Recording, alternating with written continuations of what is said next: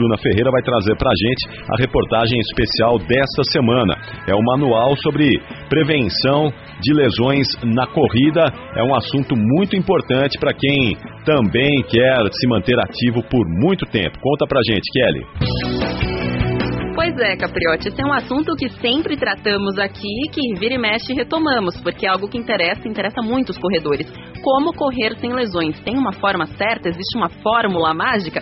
Quem está aqui conosco na manhã deste domingo é o doutor Giancarlo Poricello, que é especialista em quadril, e a doutora Andresa Maronese da Silva, que é fisioterapeuta, e os dois lançaram um manual de prevenção de lesões na corrida e hoje vamos ajudar a esclarecer as principais dúvidas dos nossos ouvintes. Bom dia, doutor Giancarlo dia todos Doutor, quais são as principais lesões que acometem os corredores? O corredor tem uma série de lesões que podem acontecer com o corredor desde o tornozelo e pé até a cabeça, até a cabeça pelo impacto da corrida. Na verdade, como sou especialista em quadril, a gente foca nas lesões que são, é, que, que, são mais comuns aos corredores no quadril.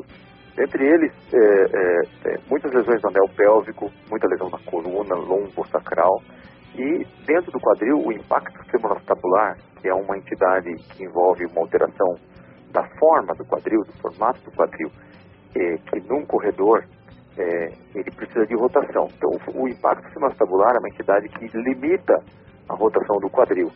Isso pode ser diagnosticado por um exame físico de um fisioterapeuta, de um ortopedista, de um médico do esporte, de um educador físico.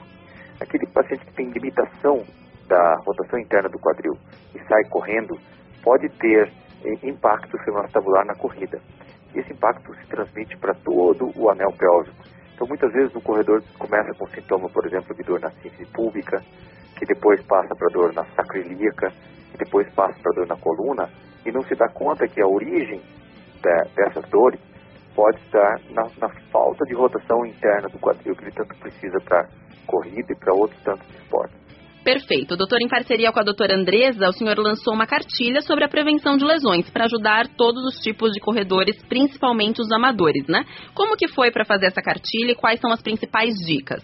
Olha, essa cartilha tem bastante informação, na verdade, para que a pessoa se previna das lesões, né? O, o, o, o mais importante é a prevenção. Então, existem muitas, eh, muitos tipos de fortalecimento e alongamento que, que, que o indivíduo pode fazer é, existem, a primeira coisa, é fazer uma é, correta avaliação da sua, da sua forma física, da sua força muscular, para depois poder atuar. Eu posso passar para a Andresa que, que ela está é, é, é tá mais antenada nessa questão de, de, de como fazer essa, essa, essa preparação. Perfeito. Então vamos falar com a doutora Andresa. Seguimos falando então aqui no Fôlego da Rádio Bandeirantes ah, essa questão de lesões na corrida. Bom dia, doutora Andresa, tudo Bom bem? Bom dia. Doutora Andresa, existe alguma distância que ela seja mais adequada ou seja indicada como mais segura para prevenir lesões nos corredores amadores? Então, é, a, as últimas pesquisas, elas demonstram que uma, uma distância semanal percorrida acima de 65 quilômetros, ela é considerada um importante fator de risco para lesões. Né? É, há pesquisas também demonstrando que um aumento de 30% de volume semanal ao longo de um período de duas semanas, ele também é um fator importante de incidência de lesões. Então, o que a gente recomenda é que o corredor ele não aumente a sua distância semanal percorrida acima de 10%. Perfeito. E quando precisamos aumentar, né, quando precisamos, ou até mesmo queremos, né, novos desafios, isso sempre tem que ser feito com supervisão, correto? Isso, o aumento feito realmente com uma supervisão. E na cartilha nós também temos dicas para realizar um biofeedback. O que, que é isso, doutora Andresa? Bom, é, o biofeedback ele é uma forma de treinamento onde o corredor ele observa as alterações de movimento em tempo real tendo, no caso, a oportunidade de corrigir padrões errados de movimento, né? Então, existem diversas formas, análise de palmilhas, análise com câmeras, sensores, análise com ajuste de um profissional, pedindo para ele, no caso, é, corrigir sua pelve, corrigir é, essa entrada de, de joelho para a região medial, mas uma forma mais fácil seria um corredor é, treinar em frente a um espelho com auxílio de uma esteira e tentar corrigir esses padrões que ele observa de alteração. Então, uma elevação de ombro, um giro inadequado de tronco, uma queda de pelve. Então, o ideal é que a gente sempre faça alguma atividade física, principalmente os exercícios aeróbicos. Se você vai, por exemplo, numa esteira ou numa elíptico, voltado para um espelho, para conseguir observar bem a postura enquanto pratica isso. Isso, exatamente. Então, tem estudos que demonstram que depois de oito sessões de treinamento em frente a um espelho, o corredor ele consegue corrigir essas alterações nos seus treinamentos depois. Uh, no solo, no parque, em um treinamento em terra batida. E para quem treina sempre outdoor, tem algum truque para conseguir isso ou não? Daí precisa ir mesmo para frente do espelho no ambiente indoor? Então, quando ele tem o feedback visual, é mais fácil para ele realizar essa correção.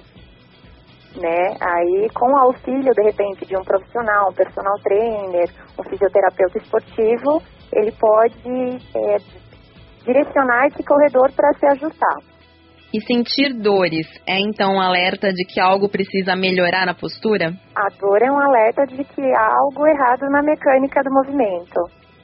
Então, quando o corredor tem fraqueza de alguns grupos musculares e continua treinando, ele acaba sobrecarregando alguns outros grupos, modificando a biomecânica.